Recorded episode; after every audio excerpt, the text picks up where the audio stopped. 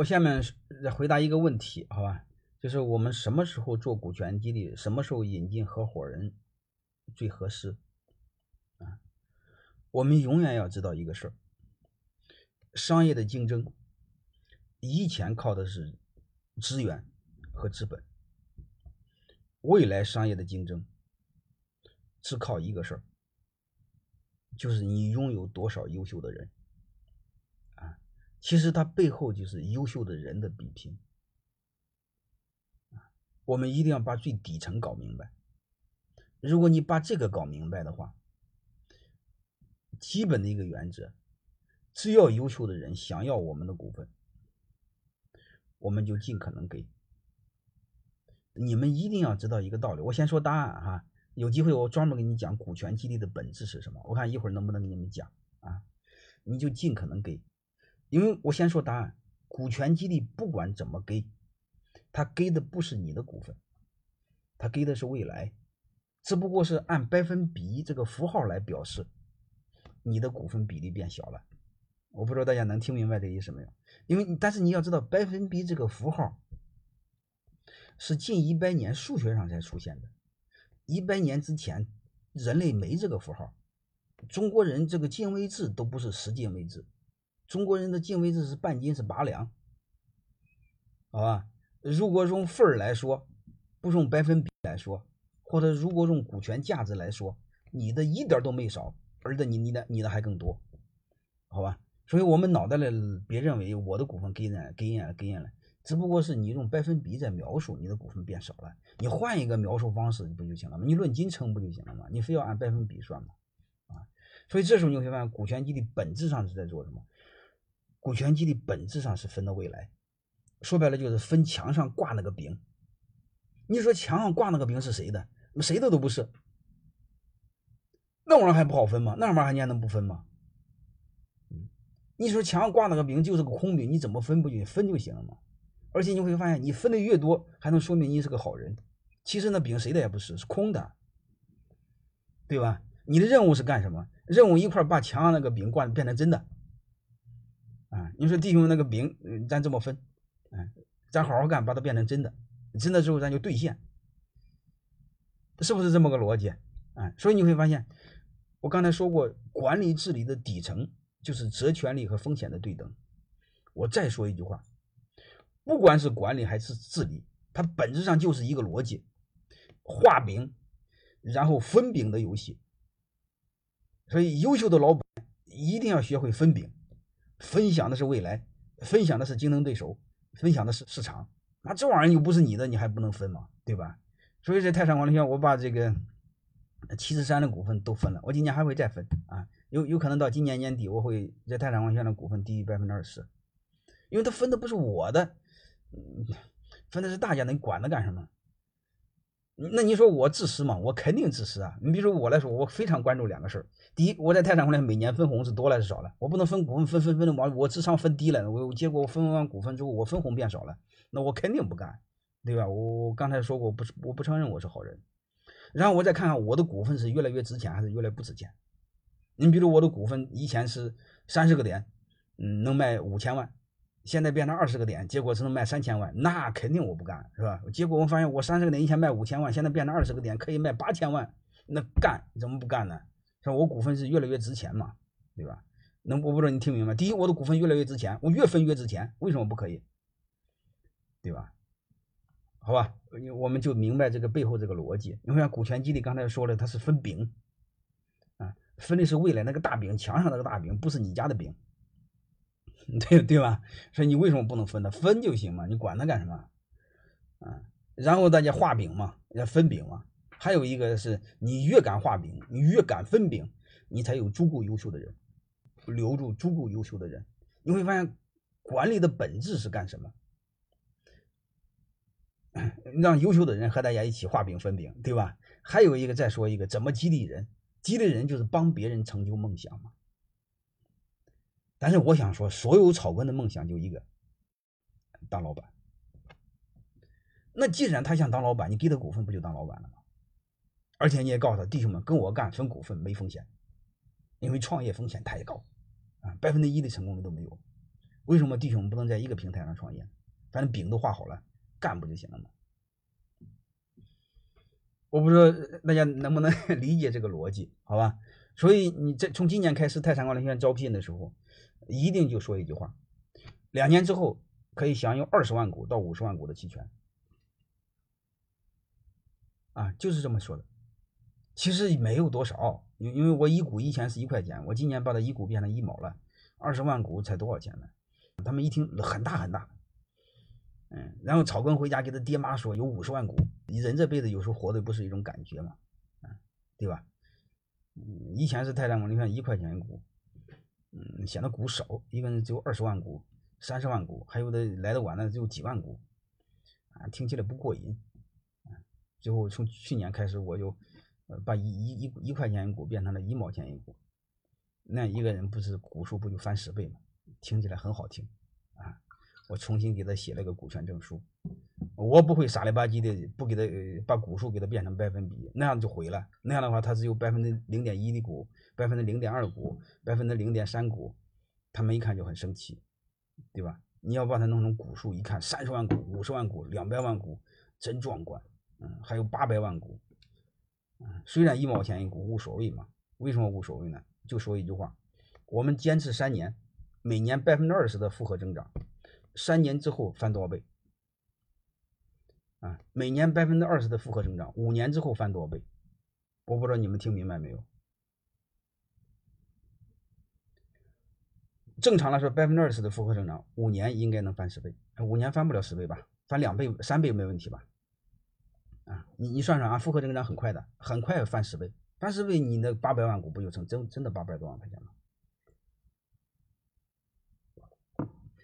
好吧，我就结论就说一个，股权激励的本质是成就更多人的梦想，然后一起画饼，一起分饼。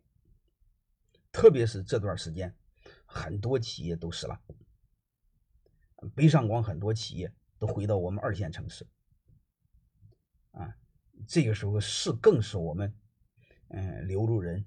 特别是留住核心人的时候，但是我不建议你们扩张哈。有人说招人招不着，怎么招不着？我就不信你招聘广告，你写的享有五十万股的期权，两百万股的期权，打死我都不信，他怎么会他怎么会不来呢？对吧？他肯定会来的啊！因因因因因为所有的人都都一个逻辑嘛，当老板嘛，你让当老板不就行了？但是所以这是能招没有招招不进来的，非常简单的啊，你就给他股份就好了。因为现在是线上课啊，线上直播。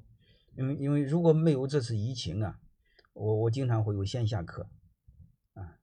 线下课的时候，我经常会会会带你们参参观很多我辅导的企业。嗯，呃，有时候我我这个喜欢听我辅导的企业的老板讲，哎，他他这个做了之后效果怎么样是怎么样？因为有时候你会发现，他理论和实践他是有，他还是有差别的。因为现实中这个人的想法千奇百怪，很搞笑的。哎，后来我又发现，老板讲和员工讲又不一样。嗯，你比如济南有个饭店叫顶好，高新区那儿有一个店长，他以前说老有人挖他，天天问他年薪多少，嗯，然后你想要多少，嗯，然后他自己这个说了句人话。他说：“自从我成了这个店长、这个店的老板之后，其实没有多少，才给他八个点的股份。嗯，但是他对外就很自信地说，一进门我带一帮学生去参观，他说：‘嗯，各位老板好，欢迎您来到我的店。’嗯，其实别人一懵，嗯，是真老板吗？他其实他就店长，哪是老板呢？啊，他就很自信，欢迎来我的店。啊，他说以前我这四十来岁，我认为我这辈子差不多了，完蛋了呢，就这辈子差不多了嘛，事实是这么不惑了嘛。”啊，他说自从给了股份之后，我把我的头摆弄成二十来岁。你们现在看看我的头，啊，所以我发现有时候和被激励对象聊天还很好玩。嗯，但是他说了更经典的一句话，他还写了一首诗，我背不过了哈，有机会给你给你们背背。啊，然后他说了一句很经典的话，就是我有了股份之后就很奇怪的一个事就是，嗯，再没人挖我了，也没人问我了，不知道怎么回事。以前经常有人挖我，现在没人问我了。就就就很好笑，他是反正我不知道为什么为什么不挖我，嗯，搭理都不搭理我了，好吧？所以这个股权激励呢，背后我想说什么呢？就是你们就尽可能的创造一种环境，让大家买我们的股份，啊，你千万不要考虑我这个准备好没有，那个准备好没有，你先往尽可能让大家买这个情况下准备。啊，你比如在泰山管理学院，泰山管理学院我刚我刚开始说过，我泰泰山管理是我自己创办的嘛。啊，你你们有的有有的第一次听我聊这个的时候，老感觉，呃，我做过企业没有？我肯定做过呀。泰山管理学院就我创办的是吧？泰山管理还是非营利组织，它比企业更难做啊。而且我也辅导过多数企业，好吧？呃，对企业的管理，如果你们是老板，两句话都能听出来啊。呃。所以我建议你们尽可能营造的环境让他买股份。你在泰山回来，你比如前些年不好做，刚开始我从山大山大学出来的时候不好做的时候，我就是按注册资本的价格卖给了我弟兄们股份，啊，很低很低的，嗯，但现在翻几百倍都不都不值。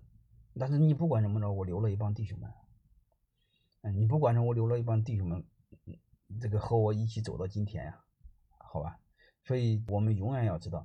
你怎么卖都不出都不为过，嗯，还有一个我说一句话，企业真做事谁的都不是，是这回事吧？你不得做事，你百分之一万的股份也不是你的。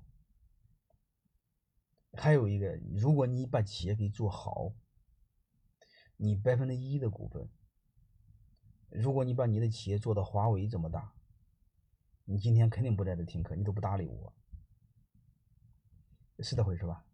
所以你会发现，企业的本质，哎，和你有多少股份没关系，哎，你把它做起来有关系。我我认为，只要是核心的人，你尽可能营造一种空间，啊，让他买，他只要愿买，那有人说这不好形形势不好怎么办？然后不想买怎么办？其实我更想说，形势越不好。啊，或者是你越不盈利，你只要做了股份，你只要分了股份，他想死都难。嗯，你要知道，一个人努力和几十号人努力，效果是不一样的。当然，常规来说呢，一般什么时候做股权激励？就是按套路来说，就两个哈，就是你想给他，他想要。那如果再学术点说，就是你企业赚钱的时候。嗯，这就是大家最想要的时候啊，嗯，但是呢，我还是想让大家尽可能提前一点。你比如很多学生啊，以前听我讲课，从去年开始我就开始骂他们，恼火。前些年经济形势不好，听完课，股权激励方案写好了，花了很多钱从我这儿，哎，他就是不分股份，结果经济下行了。公司利润再往下滑了，啊，他想起来了，那我就问他：你早干什么去了？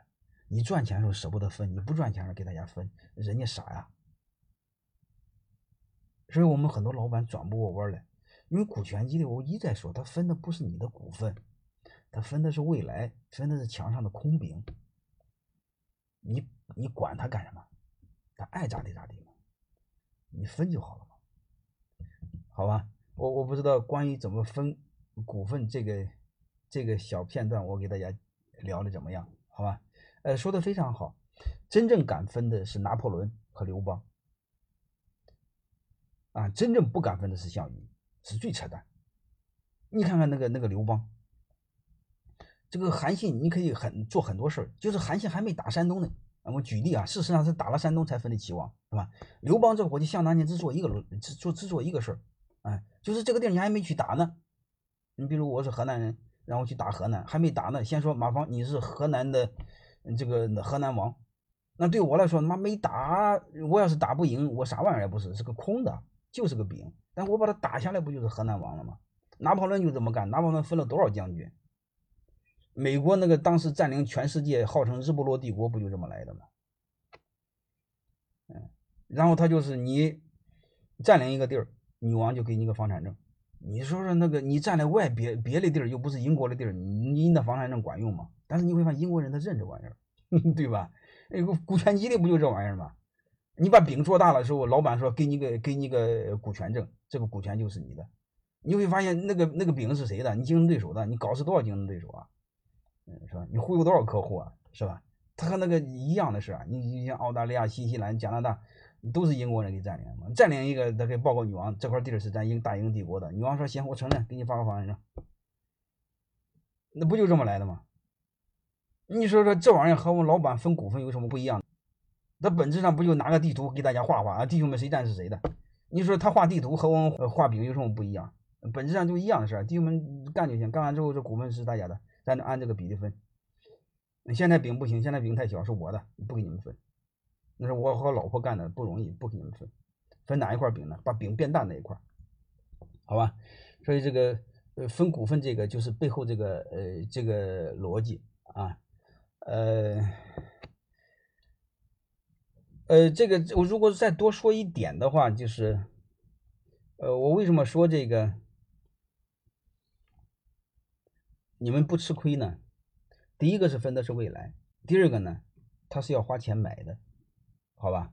他是要花钱买的，花钱买你会发现你是按一定价格卖给他的，所以你也不吃亏。还有一个你忘了一个事儿，他越能干，你的股份就越值钱，你卖的就越贵。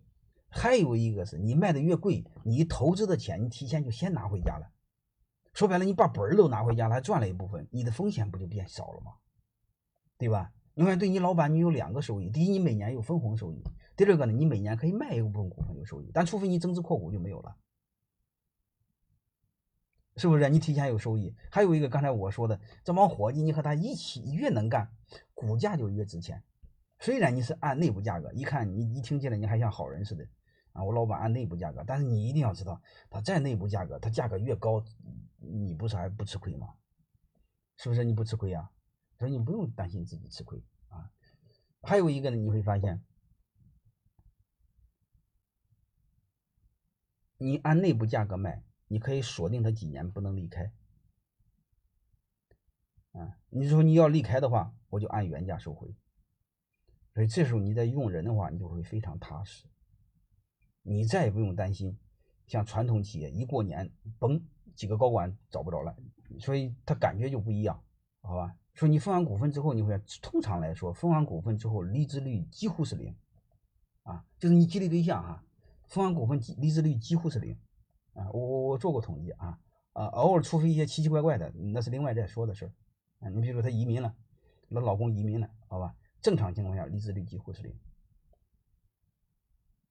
呃，所以这这个你们是可以去做的啊，就是你不一定不会吃亏的，啊，你吃亏的时候谁干的？我就一个逻辑，我为什么一直？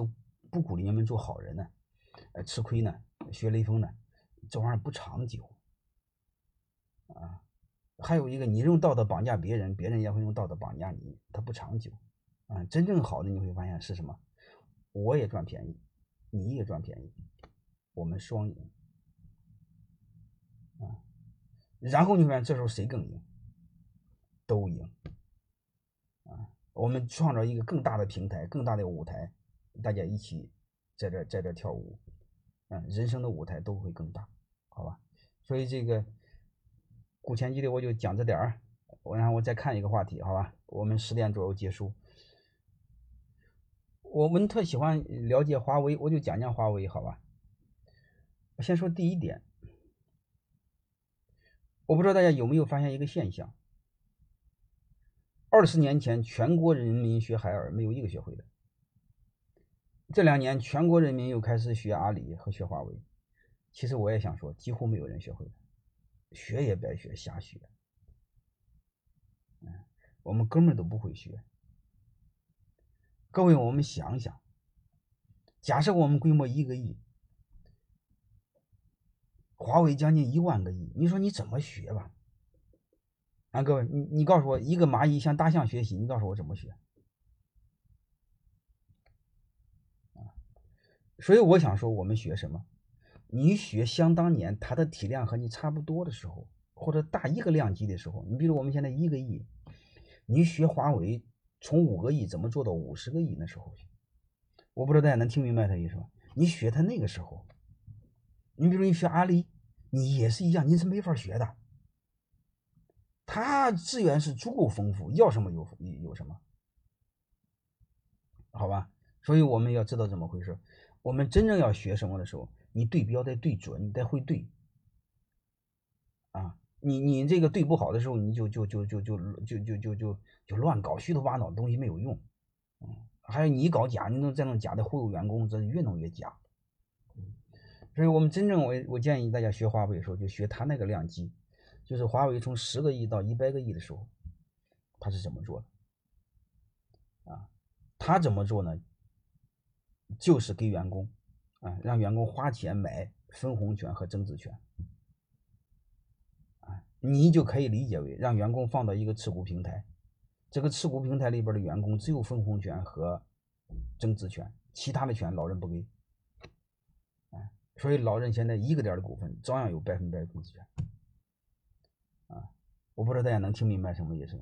但是呢，他那个持股平台呢，股东比较多，啊，将近十万人，那是国务院特批的，我们没治，我们草根办不了，啊，对我们草根来说呢，你可以成立一个有限合伙企业，放五十个员工就够了，超过五十个怎么办？你可以再放一个，超过五十个可以你可以再放一个，好吧？本质上，这个对我们影响不大，就没关系，就这么做不就好了吗？啊，然后让大家有有有有有钱就买点股份放到持股平台，它又不影响你，好吧？所以我给我给你们一个观点是是是这个啊。然后华为上市不上市，我们就先不管它，好吧？因为第一个它的股东太多，没法上市，因为上市之前要求只有两百个股东，它是没法上市，它的上面的股东将近十万人，没法上市，好吧？所以我们就不要考虑它上市不上市。还有一个东西是上市时候要求产权清晰。你说老任投票权将近百分之百由他控制，但是真正章程上写的股份它只有一个点。你说这章你要真上市的时候按哪个股份算？能听明白了吗？所以他没法上市和这个有关系，他要求产权清晰。啊，好吧，就是你不管什么，我们就不要管他了啊。还有一个在哪呢？我们做企业，我不知道你们现在什么感觉。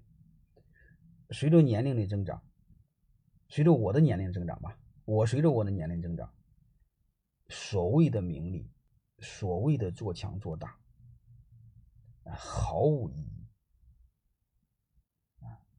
其实你真正有意义的是，你做一个有良心的事儿，能照顾好身边弟兄们，就是万幸。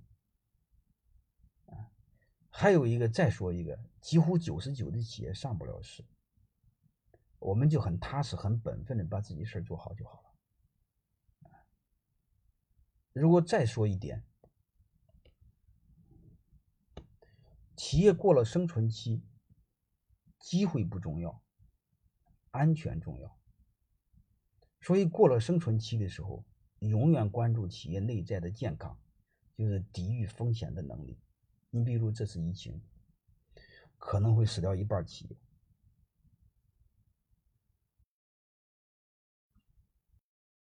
其实我想说什么？如果我们过了生存期，如果我们追求安全重要，机会不重要，做大不重要，做强不重要，你至少会储备一年的流动资金。这个时候你就会发现，你想不发展。都很难，因为你坚持一年，你竞争对手会死掉五十，所以你会说上帝送给你机会。如果你只有两个月的流动资金，麻烦了。但是我不是忽悠你啊，我泰山管理学院至少保证了一年的流动资金。通过这次疫情，更教育我，我要保证我两年或三年也得活着。啊所以我更想说一个，活着是第一的，其他都不重要。啊，泰山管理学院就是小而美，好吧？我再说一句话，我为什么坚持让大家很本分的做企业？因为我见了太多企业的死活。你比如你举一个案例，好吧？假设你的企业两三千万的规模，我们多数草根都这么这么个规模，好吧？如果你把它给做死。你家破人亡，各位，你的生活会发生十万倍的变化。如果你，呃，非要把它给做起来，做到一个亿，能听明白了吗？你从两三千万做到一个亿，我问你一句话，你的生活品质有什么变化？有可能你生活品质变得更糟糕，你更忙更累了，是这回事吧？这是极度自私的一种逻辑吧？所以我更想说的，为什么老说这个我们要做稳当点，就在这儿。第一个，它对你的生活品质不会有影响。你做的两个千万和两千两个亿，你看生活品质不会有变化，但你把它做实就有变化了，是这回事吧？还有一个我想说，你只要不把它给做实，别人一般都会死。啊，你们企业，你看平均年龄是多少？你自己知道，他活不了多久。啊，他死了不就机会就有了吗？因为我们中小企业平均多少年，是吧？你会发现，你能坚持五年。你基本上能死掉一半了，你要再坚持五年，所以你根本就不用管它，好吧？所以，呃，越做呢，越做我们应该是放弃所谓的名利，嗯，全放弃，专注做点事儿，有良心的做点事儿，啊，嗯，其实你会发现背后它就是这么个逻辑，嗯，所以你会发现我这个泰山管理线，我只要求适度增长，啊，我一年就要求涨十五个点，涨二十个点。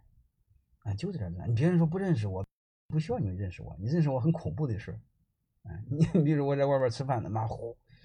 我有一次在东莞在哪吃饭，嘣，有一个伙计给我端过来一个果盘，说马老师你，请你吃水果。我当时就傻了。啊，他说我大概我是从潮汕的还是大连哪来的？我在这出差，我看见你了，我给你拿个水果。你说说，就类似这样的事儿，多恐怖！搞得我想犯个错误都没机会。有时候保守，并不是我们人保守，啊，有时候保守是为了更好的进步，是为了走得更稳，啊，好吧。这更想说的话，这时候保守是为了走得更远，啊啊，你去去。东莞好好犯错误啊！那个东莞真不是犯错误的啊，我是中莞东莞那个扫黄之后去的啊。你你看你们内心比较邪恶，想多了啊。